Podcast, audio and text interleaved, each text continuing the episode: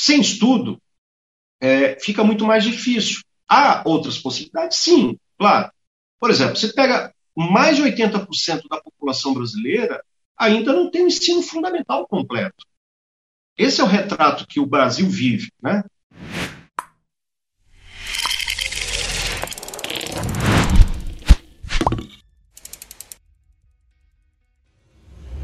Bem-vindos ao Enjobcast, o podcast das profissões. Eu sou o Leonardo, aqui do meu lado tem o Jesse. Sejam bem-vindos. E hoje temos um convidado especial. Nosso convidado é o Dr. Edson Rildo, especialista em ciências políticas. Eu queria lembrar a todos que esse podcast é uma iniciativa independente e todas as opiniões citadas ou comentadas aqui são únicas e exclusivamente dos nossos idealizadores, somos eu e o Jesse, e do nosso convidado. Então, queria agradecer muito a presença sua, Edson como nosso convidado.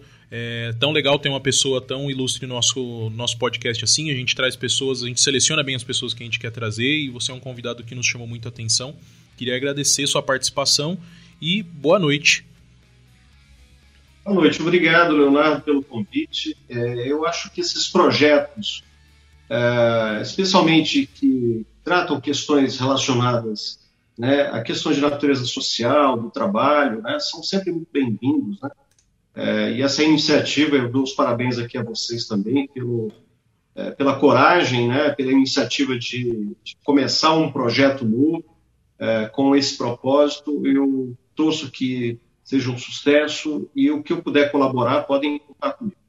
Muito obrigado. Para a gente é muito importante, a gente agradece bastante. Claro. Esse projeto nasceu para a gente assim de uma ideia muito simbólica. Hoje ele está tomando, tomando forma. A gente espera que realmente cresça, que desenvolva, que o público goste do nosso conteúdo e que a gente traga cada vez convidados mais legais assim. Né? É, e como a gente sempre fala, que acho que o intuito do nosso podcast é trazer informação, é espalhar aí conhecimento, enfim, quanto mais conhecimento a gente puder compartilhar e despertar curiosidade nas pessoas, que é o que a gente sempre fala em todos os episódios, acho que é o, é o mais importante. O, o objetivo nosso principal é é trazer informação, é compartilhar conteúdo, que as pessoas possam entender é, como é difícil é, é, seguir uma carreira, enfim, construir uma carreira, tem, tem muitas barreiras, muitos desafios pela frente, né? E, e, é isso, acho que a gente gostaria de ouvir um pouco do, do Edson, né, da, da trajetória dele, né, como que ele começou, é, como que ele tomou é, algumas decisões na, na, na vida dele para chegar até onde ele está hoje. Bom, é, então quero aqui a oportunidade para falar um pouquinho sobre a minha trajetória e aproveitar, é claro, dentro desse processo, é, trazer algumas é, experiências de vidas e alguns exemplos daquilo que, que, que, eu e muitos outros colegas também, de alguma maneira, acabaram passando também, né? É, eu me formei em Ciências Políticas pela Escola de Sociologia e Política de São Paulo, isso lá no começo dos anos 90 era um período bastante diferente do período de hoje, né? Nós estávamos ali, é, um período recente, saindo daquele período mais difícil que nós vivemos, na época da ditadura. É, eu acompanhei, como, como, enquanto jovem, aquele período do, do, dos movimentos direta já, é, depois a primeira eleição direta que ocorreu né, é, no final dos anos 80, com a eleição do Collor, né? É, ali o, o, Lula já, já aparecia como candidato é, de uma alternativa para o país, quer dizer, era tudo muito novo. Aí veio uh, os anos 90, né, é, juntamente com os anos 90, a necessidade ali de se olhar para um, um, novo momento da, da, da, história do país. E quando a gente fala de carreira, é, quando a gente fala de profissão, a gente não pode jamais deixar de entender o cenário né, social, político, econômico que a gente vive.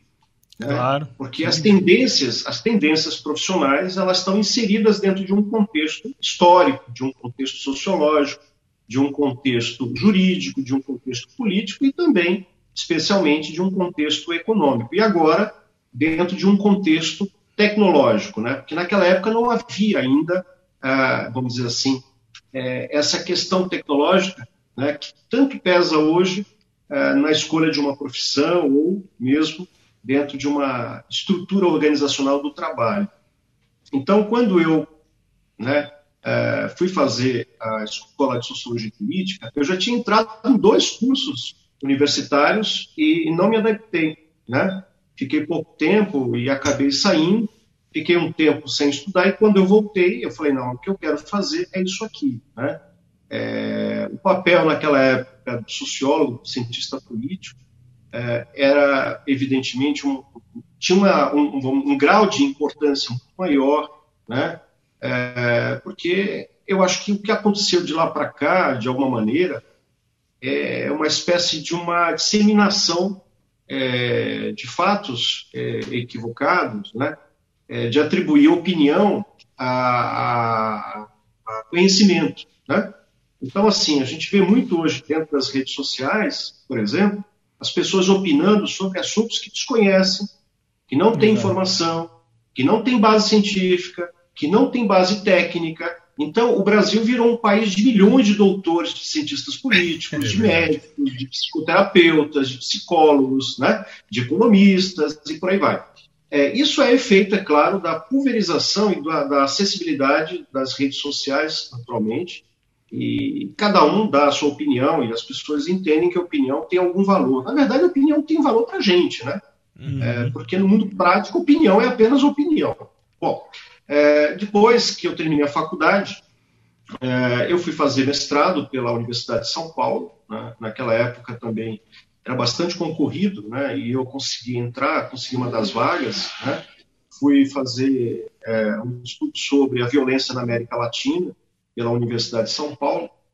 E eu já estava trabalhando, empreendendo naquele, naquele período. Né? Então, conciliar o estudo, né? eu tinha acabado de me casar também, conciliar estudo, conciliar a pesquisa, conciliar o trabalho, né, e com a responsabilidade do empreender, é, de fato era muito difícil. Né? Mas, enfim, eu, depois de cinco anos, eu consegui terminar meu mestrado, né? E logo em seguida também, isso eu já tinha, vamos dizer assim, avançado com a empresa que eu tinha iniciado lá atrás, né? É, e aí surgiu a oportunidade de fazer o doutorado, também pela Universidade de São Paulo, né? É, só que eu encontrei uma dificuldade maior porque era um momento já um pouco mais diferente, as responsabilidades do trabalho da, do empreendedor também pesava naquela decisão. Uhum. Aí eu comecei, depois eu parei, aí depois de um tempo, né, isso já depois de uns 4, 5 anos, eu voltei a fazer o, a, doutorado, quer dizer, reiniciar o doutorado, só que agora pela PUC, né? Aí eu comecei, parei de novo, e ao retom retomar foram dois anos depois, 2000, 2007, quando eu voltei uh, para o doutoramento. Né? E aí eu consegui concluir uh, no final de 2010, né? Uh, onde eu fiz a minha. Na verdade, eu fiz a minha defesa em janeiro de 2011, né? Porque a gente não conseguiu uma agenda para fazer a defesa no final do ano de 2010. Mas, enfim, ali eu concluí meu doutoramento.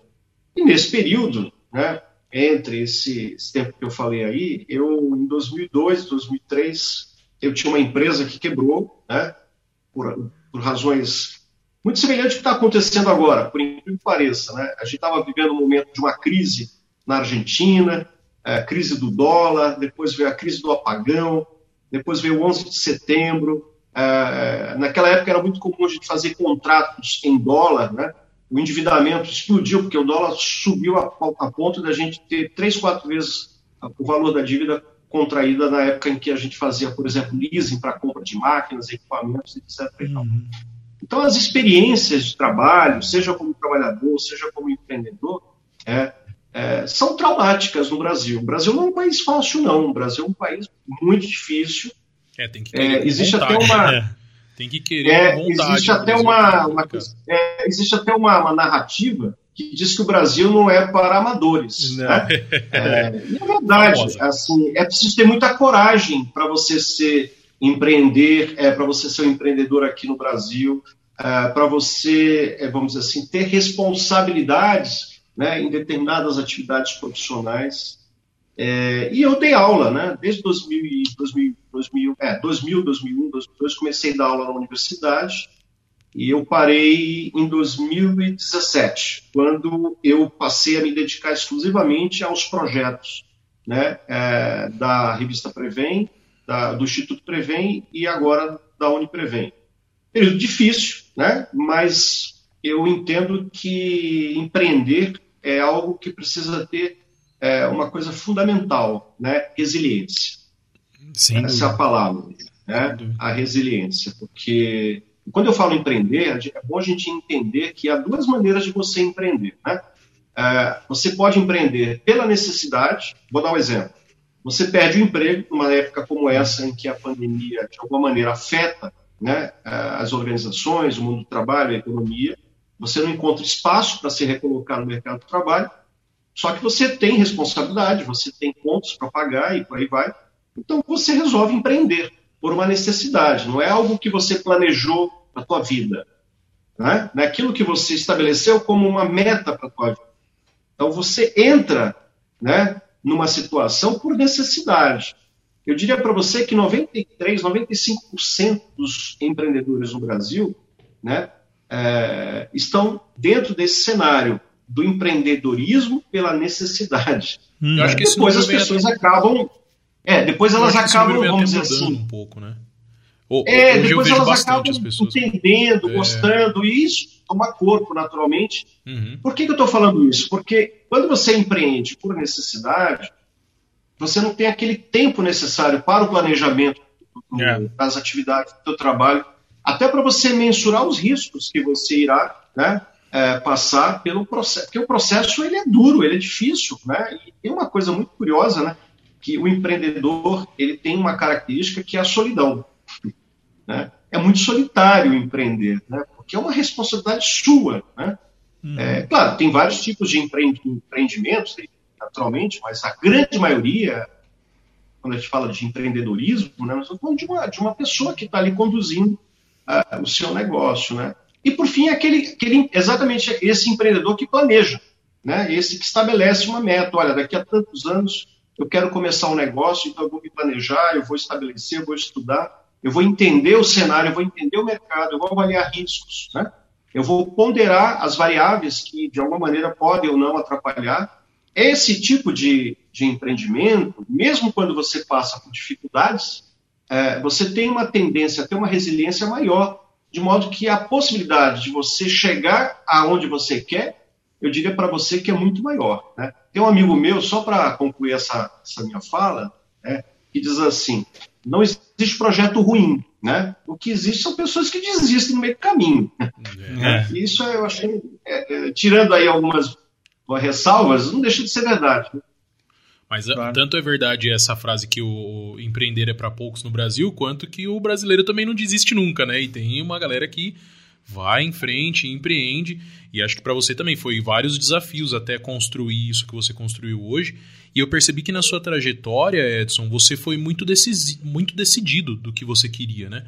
Então, você já queria. Naquela formação, você fez a sua formação, depois você fez é, as suas especializações, o mestrado, o doutorado, mas muito decidido nisso. E eu, é, essa linha, esse curso, não é um curso tão comum, né? Das pessoas cursarem. Uhum. O que, que, te levou nessa, na, naquela época a decidir seguir esse caminho de, de, de ciências políticas, assim? Olha, vamos lá. É, a, a, só para retomar um pouquinho essa questão da tua fala, quanto uhum. a essa ideia, quando eu disse que é, essa questão do empreender com planejamento é, tem mais chances de dar certo atualmente, é porque você, em tese, você já antevê as, né, as dificuldades que você terá. É, eu estou no processo ainda, né? uhum. nós estamos no processo, avançamos muito, né, porque vamos dizer assim que nós já construímos é, é, a nave, né? Uhum. É, o que falta agora é o combustível para ela poder voar, mas a nave está pronta, ou seja, tudo que precisa, tecnologia, né, engenharia, né, planejamento, isso que é a, fa a, fase, a fase mais difícil foi feita. Né? Daqui para frente, a tendência é que as coisas realmente é, é, melhorem, aconteçam e as coisas terão uma rapidez de consolidar tudo isso de uma maneira muito mais rápida. Né? É, com relação à questão de decidir né, uma carreira, é assim: é, antes de iniciar esse processo de empreendimento, né, é, eu, eu, imaginava que eu é, teria carreira acadêmica. Né? É, o que me fez mudar naturalmente foi, foi quando eu me casei, acabei tomando outro rumo. Né? É, eu acho que a gente acaba sendo um pouco influenciado, né? E muitas vezes a gente acaba desviando um pouquinho das, uhum. das nossas preferências. Não que eu me arrependa, porque a gente fez, a gente não tem. O arrependimento não, não muda a nossa história, né? Uhum. É, você só tem que ter consciência para você poder direcionar melhor as coisas que você quer no seu presente. É, então, assim, quem imagina ter uma carreira acadêmica, naturalmente tem que seguir esse, tra esse, esse trajeto de você terminar um curso de graduação, fazer uma especialização, fazer um mestrado, fazer um doutorado, um pós-doutorado, né? Porque é uma exigência do mundo acadêmico. Só que hoje, Leonardo e Jéssica, a gente está vivendo um problema muito sério dentro da, da, da educação, especialmente educação privada. Porque, assim, olha que interessante. É, olha só, eu, nos anos 2000, já era mestre pela Universidade de São Paulo. Naquela uhum. época, eu recebia convite para dar aula em tudo quanto era lugar. Porque não tinha é, professor com, com, Eram muito poucos professores com mestrado. Espaço, né? né? É, hoje não, hoje você tem bastante, bastante profissionais com mestrado. Doutorado, então, é muito difícil, mas com a minha especialização. Então, eu ia dar aula em Campinas, em Ribeirão Preto, em Itapetininga, em Sorocaba, né? Então, era muito demandado, né? Para você poder atender essas é, faculdades que precisavam de professor para cumprir ali uma, vamos dizer assim, uma agenda curricular. É, essa realidade mudou. Eu digo para você hoje, se você perguntar para mim, né, se eu é, recomendaria para um jovem carreira acadêmica, eu digo para ele assim, olha, não faça isso, né? Uhum. Eu, mas é pela minha experiência, porque a tendência do mundo educacional, tirando as universidades que, é uma outra realidade, porque lá é concurso público, mas concurso público é assim, uma vaga, você tem lá dois mil professores disputando uma vaga, né?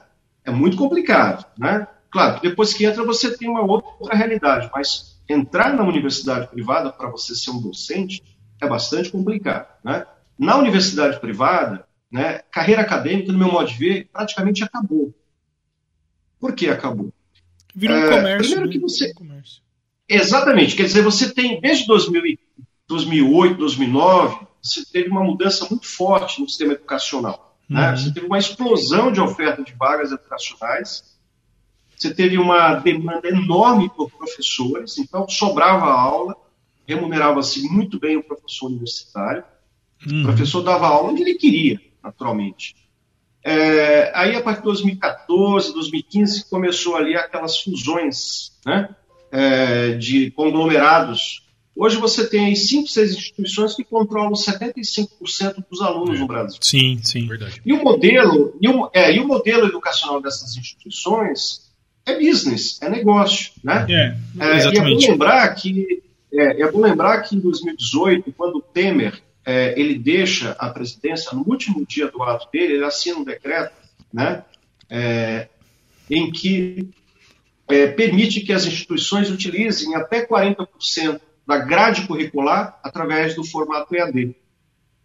Isso fez com que as escolas, as universidades, né, implantassem essa modalidade né, nas chamadas hum. grades curriculares. Exato. Isso fez com que a, a, as, as, instituições tivessem uma, uma, redução de custo enorme. Porém, aonde afetou? Né, é, na empregabilidade do docente. Né? então, assim, olha que interessante. É, eu, imagina eu, por exemplo, eu dava aula de política internacional. Eu dava várias, várias disciplinas, mas para vários cursos. Mas eu vou pegar um exemplo. Eu dava aula de política internacional para curso de jornalismo. Eu tinha 10 turmas, né?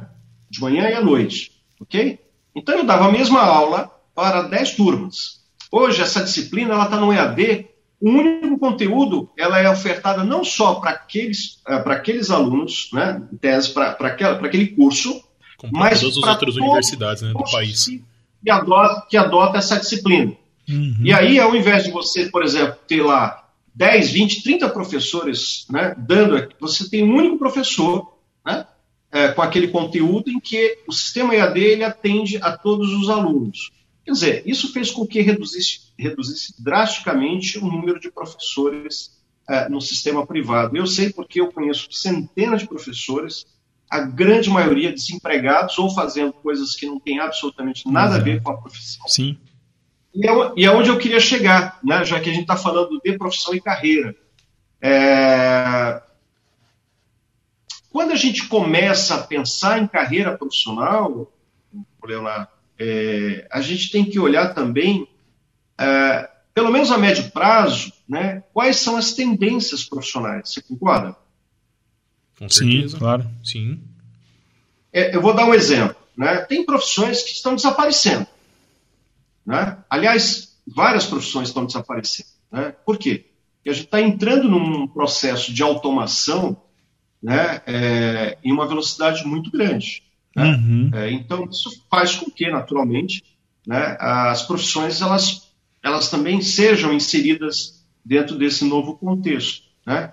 É, a própria organização do trabalho, né, a própria organização do trabalho, ela está se tornando também diferente. Quando você, por exemplo, olha para esse cenário que ele está vivendo, né, é, de uma pandemia, em que é, o home office ele passou a ser uma realidade e que de alguma maneira deu certo, né? É, porque se você olhar para vamos dizer assim, para o cenário e entender qual o impacto que o home office teve na produtividade, foi ruim? Do ponto de vista do resultado, já está provado que não. Né?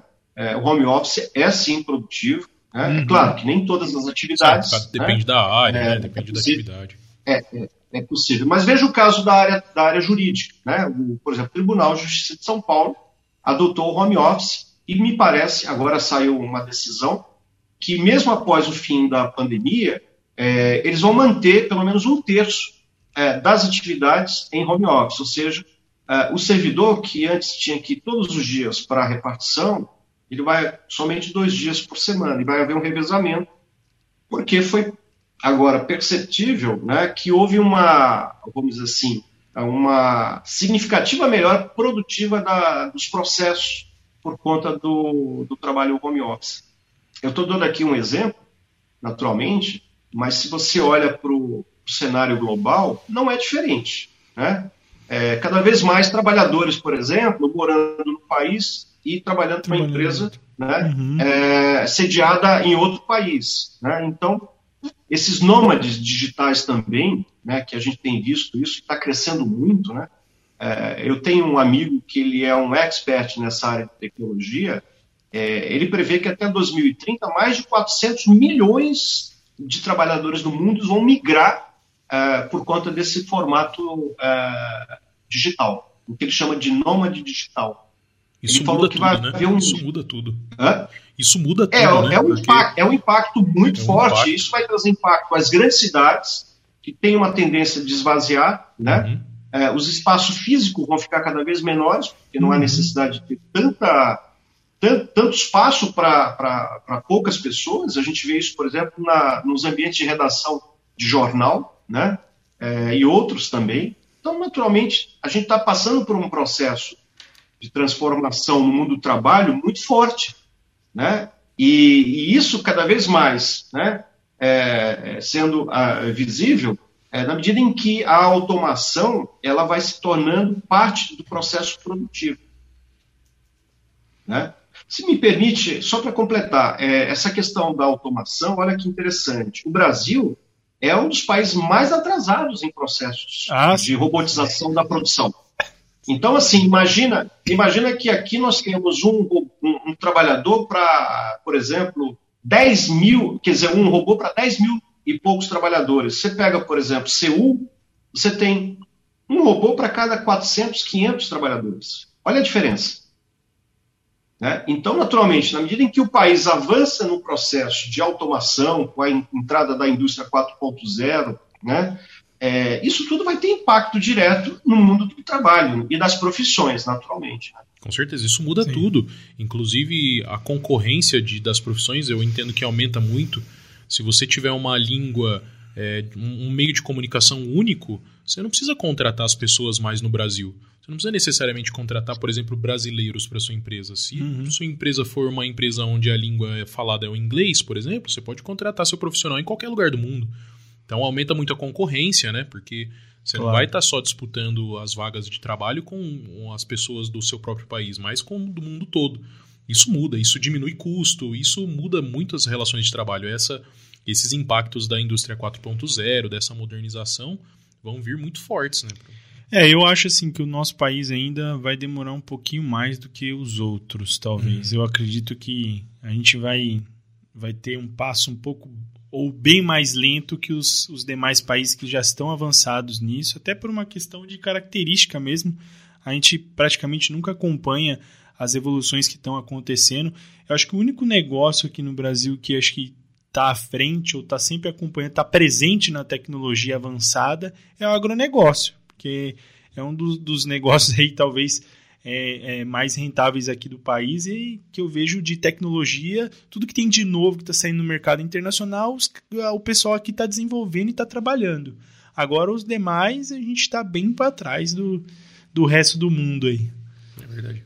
É, Jesse, mas olha, eu, eu concordo que o agronegócio é uma força, naturalmente, é um investimento em tecnologia, é de fato diferenciador, mas nós temos outras áreas aí fundamentais aí também. Claro. O setor bancário, né? O nosso sistema, por exemplo, é, o sistema bancário brasileiro, ele tem uma tecnologia invejável no mundo, né? O sistema de segurança, por exemplo, o sistema bancário é invejável. Ah, o sistema de comunicação brasileiro é invejável a área de petróleo, a área de pesquisa, a área farmacêutica, por aí vai. Então, assim, é, não é tão distante como, talvez, como você esteja apontando, é, em que é, é, é, bom analisar o seguinte: qual é o grande problema que nós temos? Né? Primeiro, que a tecnologia, diferente, essa tecnologia que nós temos é, visto agora avançar é, sobre a produção, né, que a gente chama de indústria 4.0, ela, diferentemente das antigas tecnologias, ela tem uma capacidade muito mais rápida né, de ser implantada, ok? Então, isso vai fazer com que a própria empresa, a indústria, por exemplo, ela demande cada vez mais mão de obra qualificada. Uhum. Né? E é bom lembrar que esse, esse processo ele está muito mais dentro de um inserido dentro de um contexto de robotização. Mas no plano, vamos dizer assim, da área de serviço, né? na área de seguros, por exemplo. É, se pega as empresas de seguro aqui no Brasil, elas estão investindo fortemente em tecnologia. Né? É, isso efetivamente tem um impacto, sim, né? na questão do mercado de trabalho. É, talvez eu concorde aí nessa questão, é, vamos dizer assim, daquelas atividades primárias. Né? É, comércio, por exemplo. Né?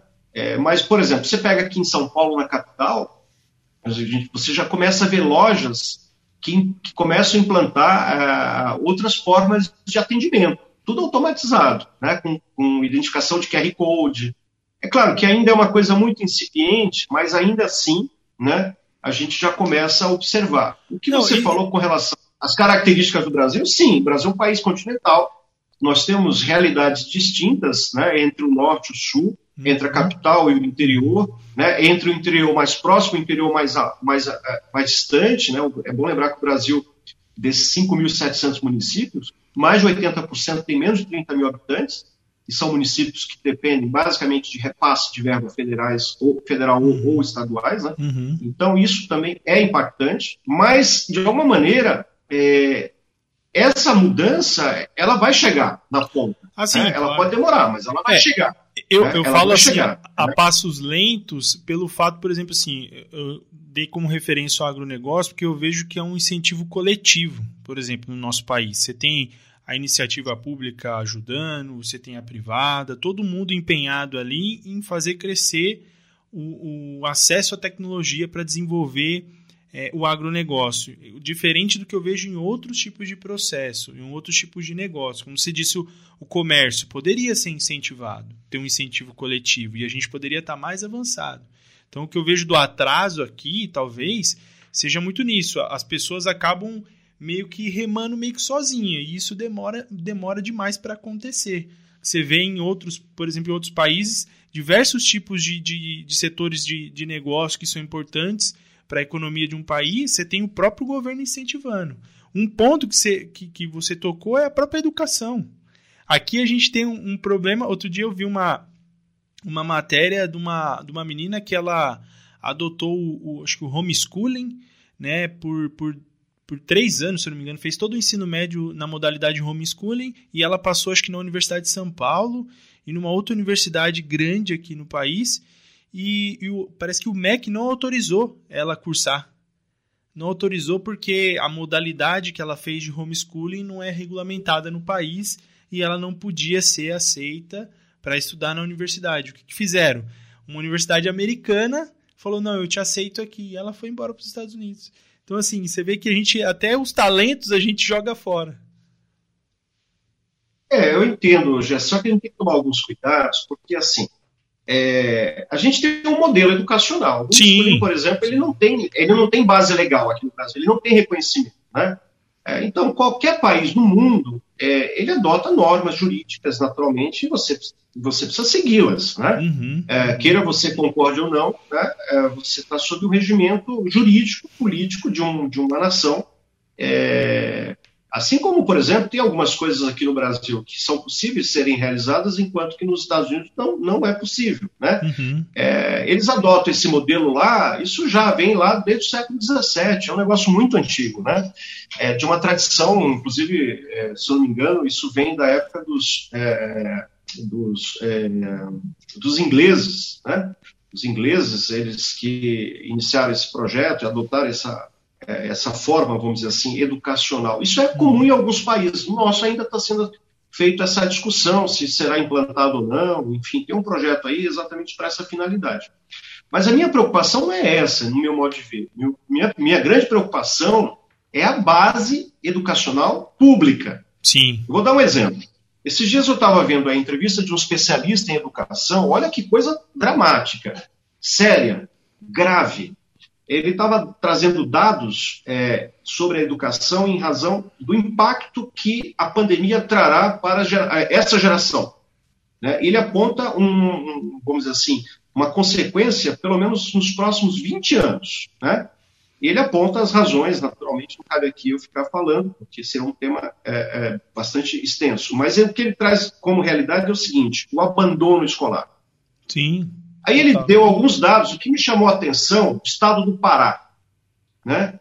Ele falou assim: olha, é, no Pará, nesse período, nesse período da pandemia, 53% dos jovens em idade do ensino médio estavam fora da escola, dos 17 aos 19 anos de idade. 50, apenas 47% dos jovens estavam matriculados, né?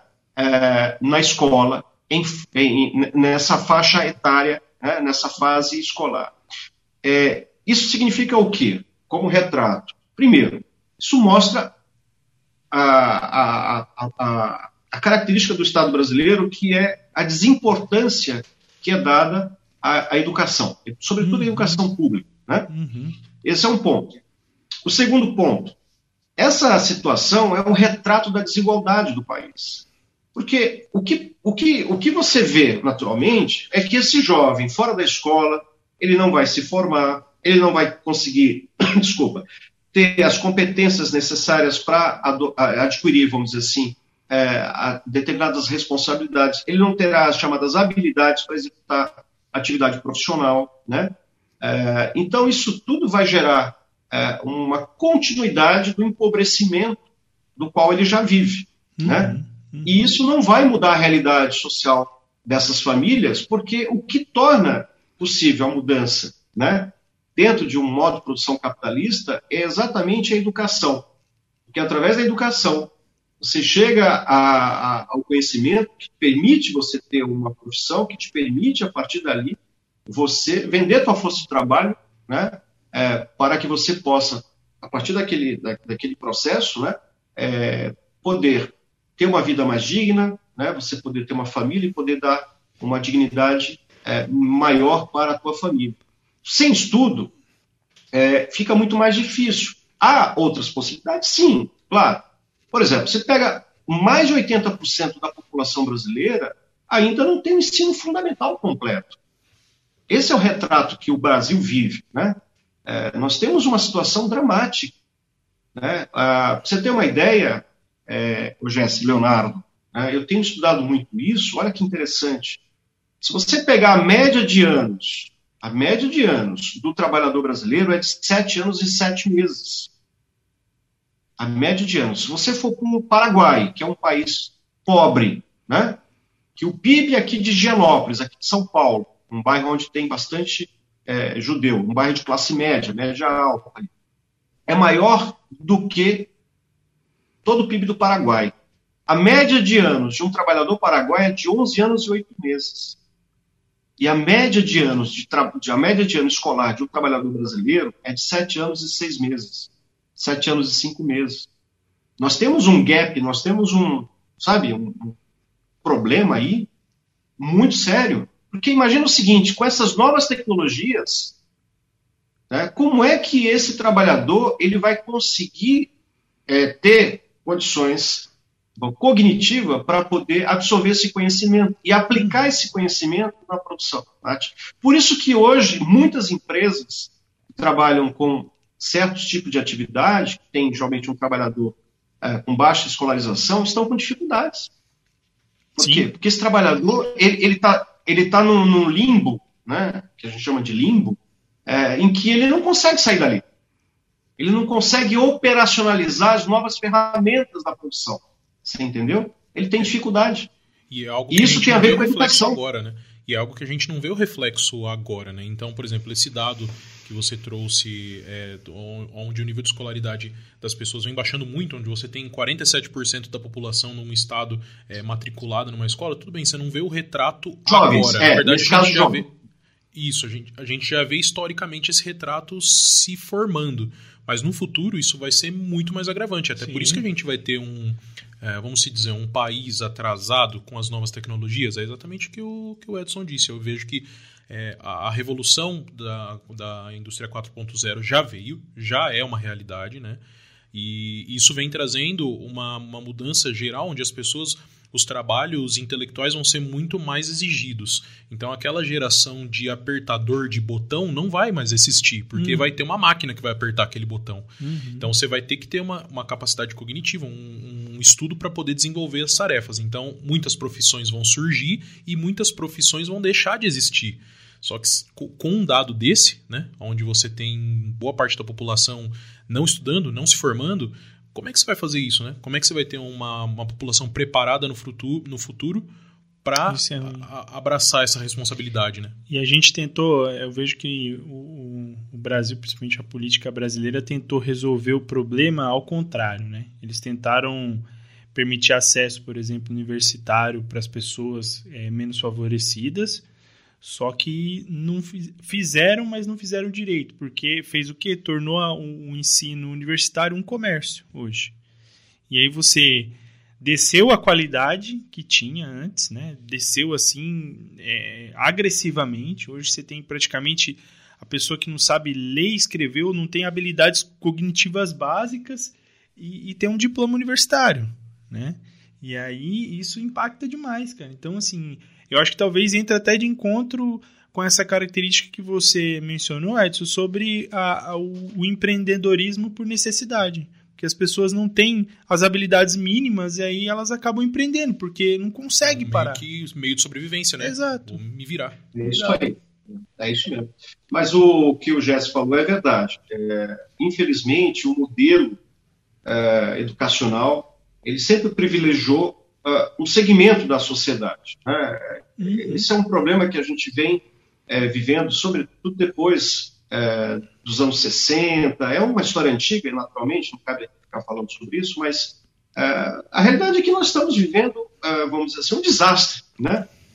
educacional no país. Né? as escolas funcionam de uma maneira assim muito precárias, né? É, com todo mérito aos profissionais que lá se encontram, mas os próprios professores precisam também se requalificar. É bom também a gente pensar no profissional que está na linha de frente ali, né, é, transmitindo a, a educação, né, mas o modelo educacional que nós tínhamos não serve mais para a nossa realidade. Né? É, é muito complicado você falar de um mundo em que daqui a pouco, por exemplo, com a entrada do 5G, não sei se vocês têm pensado sobre isso, mas isso vai mudar por completo, uhum. por completo, a nossa estrutura de comunicação, uh, na relação do capital-trabalho, uh, e, e, isso também vai exigir cada vez mais né, novas habilidades né, e novas competências uhum. do trabalhador, que o que o Jesse falou, esse trabalhador que lê e não entende, é o que a gente chama de, é, é um, vamos assim, um, um leitor, é, um analfabeto funcional. É, né? Ele lê é, ele lê algo, ele lê algo, porém ele não compreende o que ele está lendo. Ele não entende o que ele está lendo, né? Porque e compartilha no WhatsApp. Essa... É, é, então, por isso, por isso que você é, dissemina né, fake news, por isso, porque as pessoas acreditam nessas bobagens. Porque veja só, quando você se apropria do conhecimento, da razão, da racionalidade, né, e eu aqui não estou falando de partido político, né, é, você sabe discernir se aquilo tem procedimento ou não. Se uhum. chega uma mensagem para mim, nem preciso me dizer se é fake news, né? porque eu basicamente eu né? tenho. É, não, eu não preciso porque de alguma maneira eu tenho uma base educacional, eu tenho uma base de informação, de conhecimento que me permite avaliar se tem procedimento ou não, independente se está bem estruturada aquela mensagem ou não. Né? Mas eu não estou falando que todos tenham que ter essa condição, não é isso, mas é, há uma questão básica que é aquilo que a gente chama. Por exemplo, você pega, eu, eu, só para não me tornar repetitivo, por exemplo, você vai lá para o Canadá, né, é um país também enorme, tem uma população relativamente pequena, né, e tem dificuldade de, de ter certas, é, vamos dizer assim, empregar certas é, trabalhadores que precisam executar mão de obra, vamos dizer assim, mais chão de fábrica, né? Por isso que eles sempre abrem espaço para que pessoas de outros países possam ir lá executar essas atividades, por exemplo. Mas se você pegar, por exemplo, a ampla maioria do trabalhador canadense só tem o ensino médio. Mas é um ensino médio tão bem elaborado que não há muita diferença com relação ao conhecimento que vai ser adquirido na universidade, a não uhum. ser que seja algo muito especializado. Uhum. Né?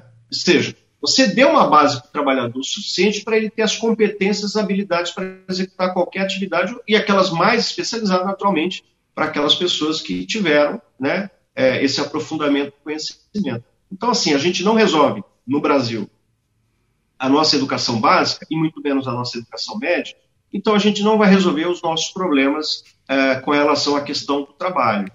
A gente vai ter aí cada vez mais um índice de desemprego maior, e é bom lembrar que mesmo que a economia cresça, mesmo que ela cresça e deve crescer naturalmente, né, é, os patamares de, de, vamos dizer assim, reserva de mão de obra que nós tínhamos no passado, de 3, 4, 5%, não vai existir mais. Sim. Essa média de 14%, 15%, não, não vai baixar muito mais do que isso, não, porque é, é o que a gente chama de desemprego estrutural. Desemprego, existe o desemprego conjuntural e o estrutural. O estrutural é, que é esse desemprego que nós estamos vivendo, também um pouco do conjunto que é essa questão da pandemia, mas também tem muito a ver com a falta de habilidade e competência, porque também temos muito desemprego, temos, mas também temos muita oferta de emprego que não são preenchidas, vagas que não são preenchidas por falta de é, habilidade ou competência para exercer aquela atividade, aquela tarefa, né? E tem a ver com a educação, naturalmente. Então, essa ideia de que esse trabalhador ele acaba entendendo que não há outra solução a não ser empreender, né? E é esse empreendedorismo, que meu modo de ver também é, é, é sobrevivência, né? Sim. Agora, se, se, se a gente está nesse patamar, então que possamos criar uma política nacional que dê condições para que esse empreendedor tenha as ferramentas, o conhecimento, os saberes, para ele poder, pelo menos, é, dar continuidade a esse trabalho dele com mais eficácia, com mais eficiência e que tenha condições de, inclusive, tornar aquilo um negócio de vida para ele. Né? É isso. Exato, e, e, é legal essa, essa parte de criação de, de políticas que vão é, trabalhar esses problemas, eu acho importante. E eu queria fazer uma pergunta para você, Edson com toda essa experiência, com toda essa vivência que você teve como especialista em ciências políticas, você já pensou alguma vez em ir para a área política? Então, eu na verdade eu nunca deixei de trabalhar na área política porque eu dei curso de formação para líderes sindicais, para partidos políticos, para candidatos, para vereadores, para deputados, né? ah, eu trabalhei para muitos partidos políticos, sempre é, no sentido técnico, né, de orientação uhum. técnica. Uhum. Então, por exemplo, se eu vou trabalhar para um partido de centro, um partido de esquerda, um partido de direita, né, é, eu sempre vou dar é, a, a, orientação da ciência política. A ciência política é uma área extremamente complexa. Né? É, eu digo, quando eu comecei a, a, o nosso diálogo, eu disse que o Brasil tem 30 milhões, 40 milhões de doutores em ciências políticas. Uhum. Eu não sei se você sabe, mas nós temos menos de 700 doutores é, em ciências políticas no Brasil. 700? É um número muito pequeno. É, não chega a isso. Você consegue. É, é, é, só você entrar no CNPq, no Lattes, aí você vê todos os doutores que estão lá. Né? É, então é um número muito pequeno. Mas no Brasil nós temos 30, 40 milhões de doutores em ciências políticas. Né? É uma área complexa, uma área que exige muita leitura, conhecimento de história, de economia, de sociologia, de antropologia, né, de instituições, é, de sistemas políticos e por aí vai. Então, assim, é, carreira política nunca me interessou, primeiro porque eu entendo a política, né? Eu entendo ela por dentro, né? No que a gente chama do backstage, né? Por trás ali das cortinas a gente sabe exatamente como é que funciona a política. É, eu nunca quis, eu sempre me interessei pela pesquisa, pela educação, né? Como um projeto de vida, um projeto pessoal, que é exatamente nesse momento uh, que eu estou trilhando com a, a, a Uniprevem, que é um projeto bem interessante, que é exatamente nesse sentido, de levar cursos de capacitação e de qualificação para os trabalhadores em todo o Brasil através de uma pedagogia, de uma metodologia muito interessante, né, em que o aluno de fato aprenda é, através do ensino à distância, né, que é uma ferramenta que, no meu modo de ver, ela veio para ficar. Não há mais como retornar uh, os moldes anteriores. Uhum. Essa é a ideia. Mas eu já tive bastante é, oportunidades e eu tenho muito contato, né, especialmente com, com partidos mais alinhados com as minhas ideias. É, imagino que a oportunidade não falte, né? Com essa experiência que você teve de é, estar com essas pessoas e também ensiná-las e aprender com essas pessoas. É, o que eu acho que a oportunidade não faltou para você ir para a carreira política, né? Mas também é aquele negócio, uma carreira política é, um, é algo muito complicado. Eu vejo que é, muitas pessoas técnicas no Brasil e que são muito técnicas, como o Edson, como por exemplo outras pessoas que a gente já trouxe aqui, o Mauro Rochlin, o Eduardo, são pessoas muito técnicas, muitas vezes não se interessam em entrar para essa carreira política. E eu, eu não sei como, mas gostaria que o, a, o Brasil tivesse uma estrutura onde essas pessoas quisessem mais estar. Porque hoje a, a gente, eu sinto que as pessoas que são técnicas, elas não, não é que não, não, não querem, mas elas se afastam um pouco da área da política no geral, né? No geral da área da política. E eu queria saber qual é a fórmula para poder trazer essas pessoas para dentro, porque eu acho que essas pessoas são as pessoas mais indicadas para estar tá lá, né? Acho que a fórmula é tirando todo mundo que está lá. Tira todo mundo que está lá, dá uma raspada. Exatamente. E e colocando realmente pessoas técnicas e fazendo um nível de exigência, né, para estar tá lá, acho que maior, cara, porque não há, não há interesse, eu acho também, porque as pessoas técnicas que são colocadas hoje está muito em evidência, o pessoal da área da saúde, cara. Hoje você tem especialistas que são colocados em, em descrédito, descrédito por conta não. de fake news. Então, assim, como que a pessoa vai se sentir motivada em trabalhar na área da política, na área de, de, enfim, de saúde pública, sendo que ela estudou a vida inteira, às vezes 20, 30, 40 anos aquilo, e chega lá e ela é, é colocada em descrédito. Total. Exato. Então é, é, é, bem complicado. Então, que é, é, é, que assim, é isso que, isso que vocês estão falando é, é uma característica da política brasileira, mas isso também a gente vê em outros países, tá? Não é só, sim, só sim. no Brasil. Que assim, a, o mundo político, a carreira política, ela tem suas peculiaridades. Né? Eu não sei quem são essas pessoas que vocês entrevistaram, mas devem ser pessoas conhecedoras de suas áreas. É, eu não sei se, tem, se elas de fato têm esse conhecimento político, né? É, mas eu digo para você, é, o modelo político brasileiro, é, ele não necessariamente é, é, impede que você, não tendo conhecimento técnico, você assuma um, um, uma candidatura se eleja como representante daquela comunidade. O, grande problema é que, por exemplo, uh, você pode sim né, ser um articulador político, não ter o conhecimento de um técnico, mas ser bem assessorado por um técnico uh, que te dê suporte né, no sentido jurídico, no sentido econômico, político, social e por aí vai. Né? Esse seria o mundo ideal. Né? É, mesmo que você não seja um técnico, né, você pode, por exemplo, ser um candidato pouco letrado, mas você tem uma assessoria técnica tão boa que você é conduzido de modo a você ter uma boa gestão. Né? Eu não quero citar nomes, mas a gente tem vários exemplos. O problema é que o sistema político brasileiro ele funciona de uma outra forma. Né? Há um regimento, né? há um, um arranjo né? dentro da estrutura política que a gente chama, por exemplo, de apadrinhamento, de filhotismo, de mandonismo, de uh, clientelismo, né? De fisiologismo. Então, as relações elas são relações de favores. Uhum. Você entendeu? Então, imagina o seguinte: eu vou me eleger para um cargo legislativo. Eu tenho ali um número de pessoas que, de alguma maneira, vão me apoiar e vão trabalhar na minha campanha. Né? É pouco provável que, ao se eleger, você, por exemplo, dispense aquelas pessoas, mesmo elas não, ela não tendo qualificação, né, para você é, contratar técnicos que não têm conhecimento com você, porque a política é uma relação pessoal, você entendeu? Então, o modelo político, ele funciona assim, é, um, é uma espécie de um, é um núcleo né, é, de aproximação entre as pessoas que estão ali no dia a dia, vivendo a realidade da política.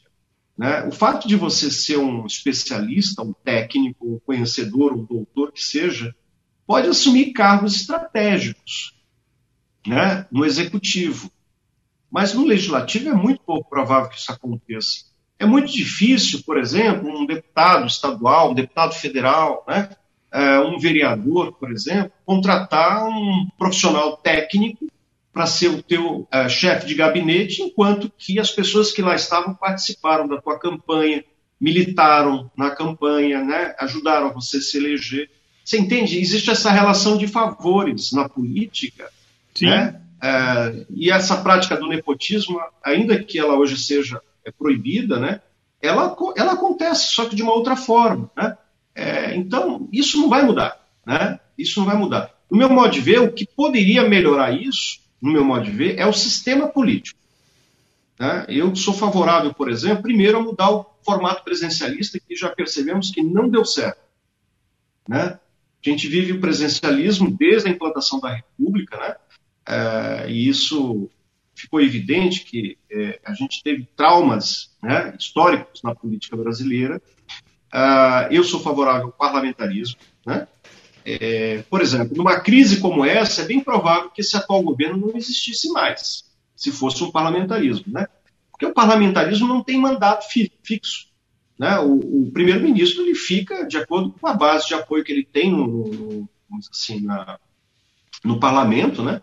É, e muito, muito vinculado à aceitação popular, naturalmente. Né? Uhum. É, quando você tem um sistema onde o, o mandatário ele tem um mandato, né?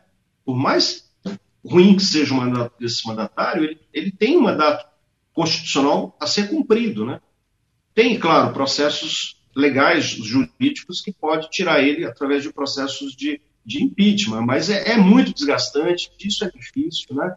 Então a gente acaba sofrendo. Outra questão é esse chamado voto proporcional, né? Que é um outro problema. É, eu sou favorável ao voto distrital, eu sou favorável a, a, a um sistema é, muito mais, vamos dizer assim, é, vinculado à comunidade, né? É, a unificação das eleições também talvez seja uma outra situação interessante que seja discutida, né? Enfim, tem uma série de questões, mas a gente já entraria numa outra seara que não é essa que nós estamos tratando aqui, que é da questão do trabalho. Ah, mas, mas é isso, Leandro. Né?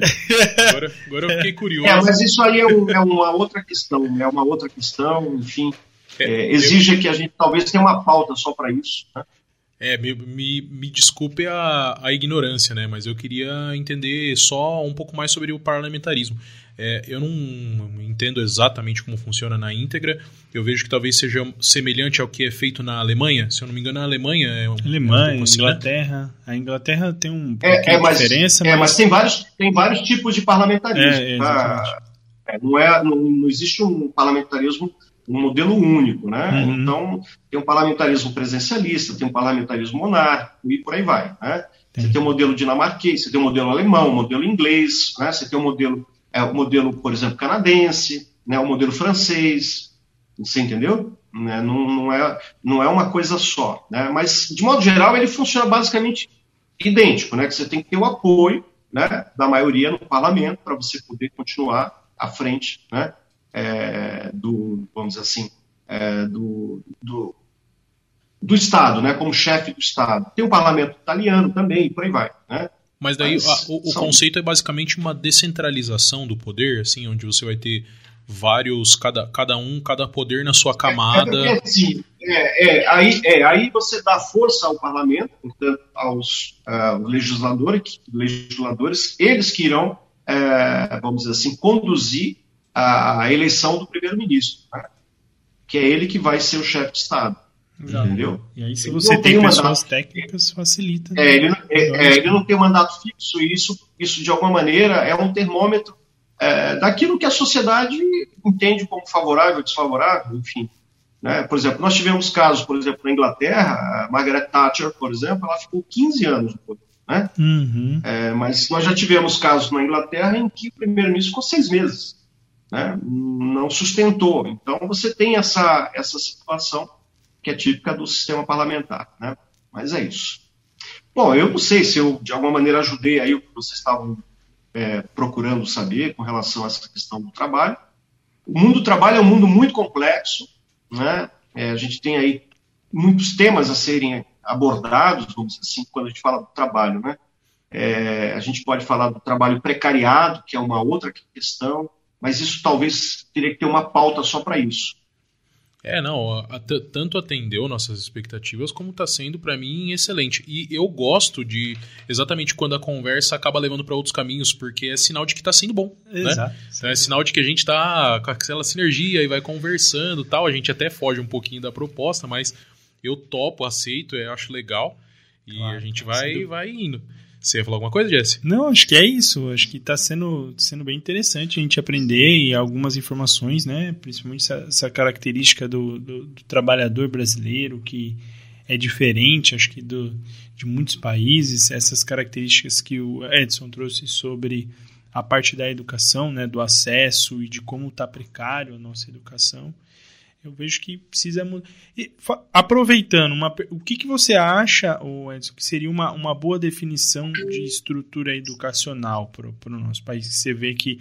Eu sei que assim, é muito comum o pessoal falar assim: ah, a gente precisa investir na base e tal.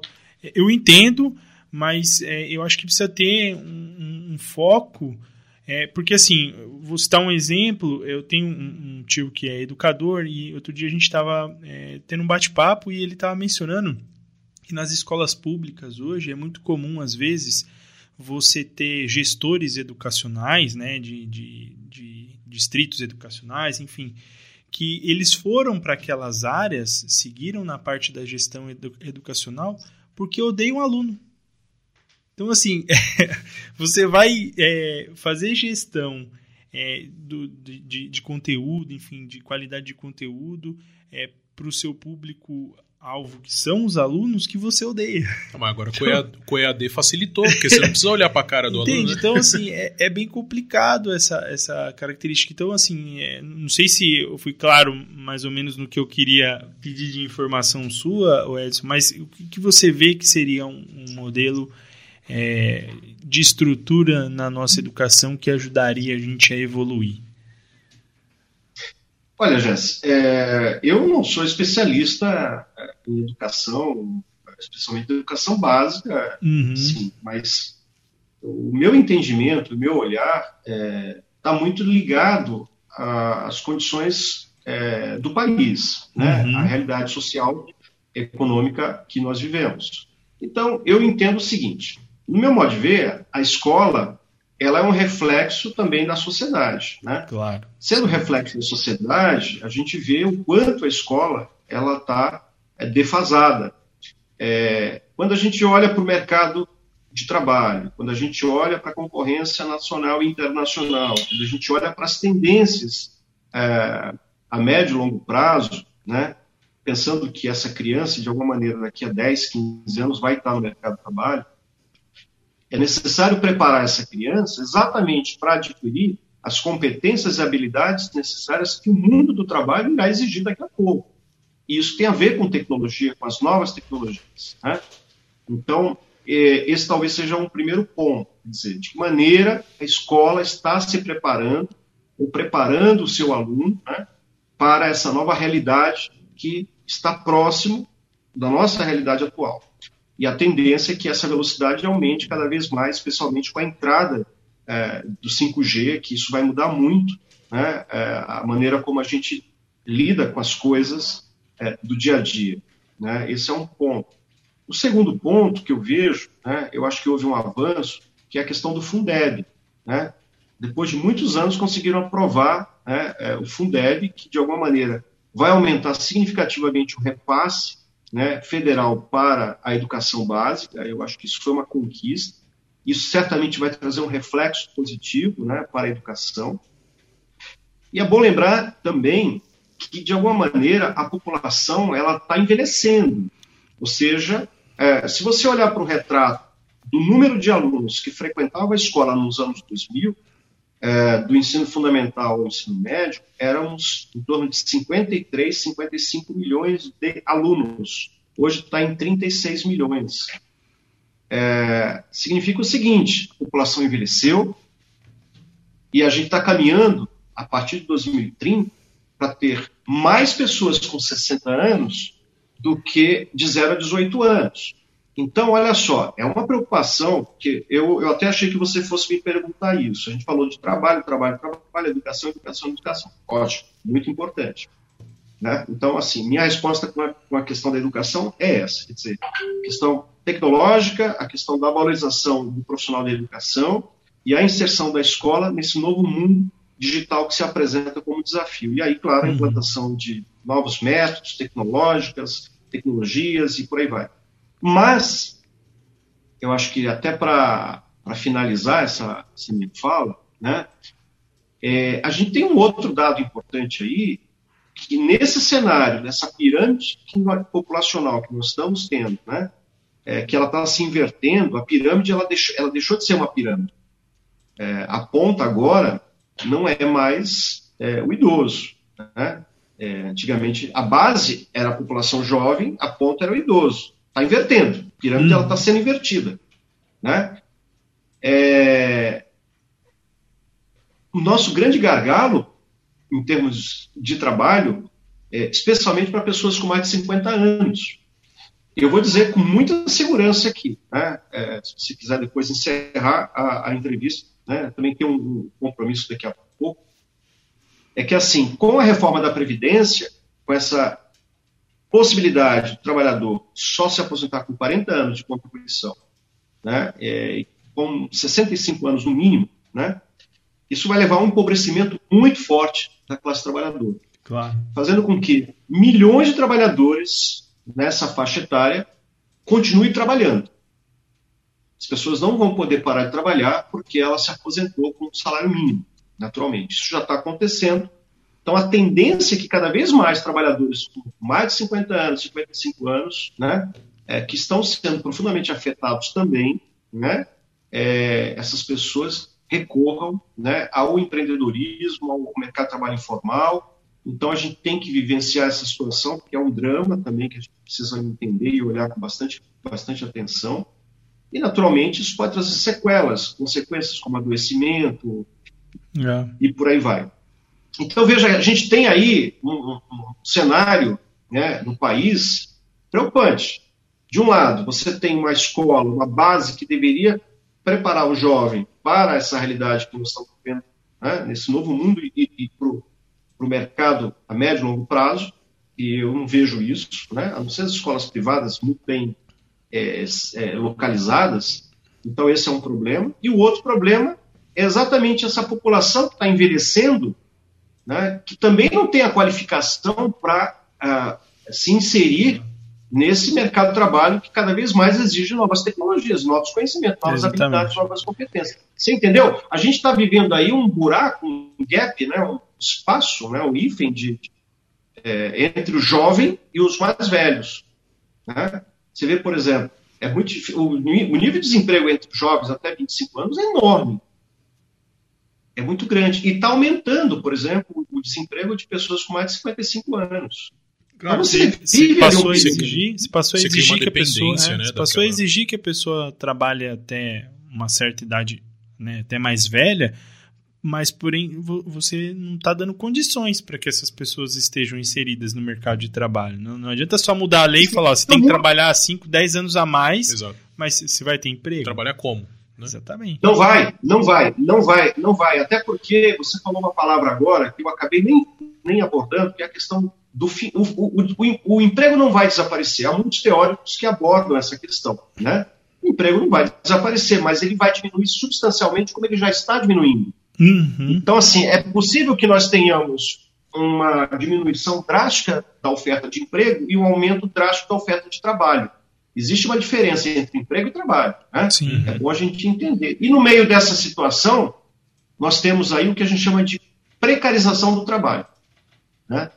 Que também é uma outra questão, uma outra discussão que de demanda aí um tempo longo, um entendimento é, é bastante complexo para conhecer as consequências do processo de precarização no mundo do trabalho. Né?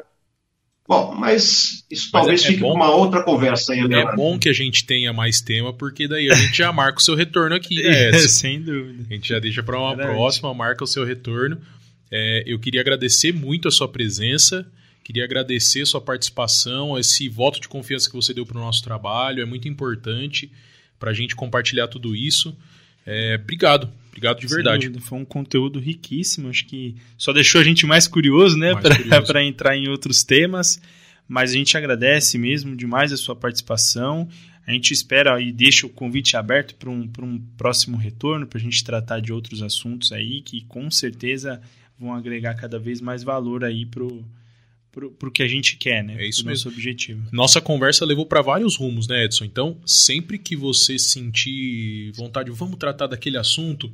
Ô, Léo, Jesse, vamos fazer um podcast lá, vamos falar daquele assunto. A gente vai topar, vamos gravar de novo e a gente espera que você retorne, espero que você tenha gostado. E obrigado de verdade. Ah, eu que agradeço, Leonardo, Jesse. Você sabe que é, acho que quem dá aula, ou quem deu aula, né, acaba trazendo um pouco essa, essa vivência é, isso que vocês falaram de deixar é, curiosidade, isso aí era uma prática que, que eu, eu, eu sempre procurava estimular exatamente é, o aluno é, para que o conhecimento dele fosse além da sala de aula, né? além do conhecimento do professor. Por mais que o professor tenha conhecimento, é, esse conhecimento ele é fragmentado, ele é um conhecimento é, muito pequeno, né? porque o tempo é, é, é exígua. Então, ele, ele, ele, ele, só oferta aquilo que ele tem dentro do tempo dele. Então, essa ideia de estimular novas uh, possibilidades, buscar novos conhecimentos, isso é fundamental. Eu acho que esse é o papel do educador, esse é o papel do comunicador, né? A gente tem que ter essa clareza. Ninguém é dono da verdade, a gente sabe que todos nós estamos num processo de aprendizado e de ensinamento permanente, é uma troca constante, né? E o importante é que a gente possa, de alguma maneira, trazer alguma contribuição, por menor que seja, né, em nossas falas, considerando, claro, sempre a responsabilidade que está se falando, né? Sim, é, claro. Porque eu acho que a fala tem um impacto muito grande.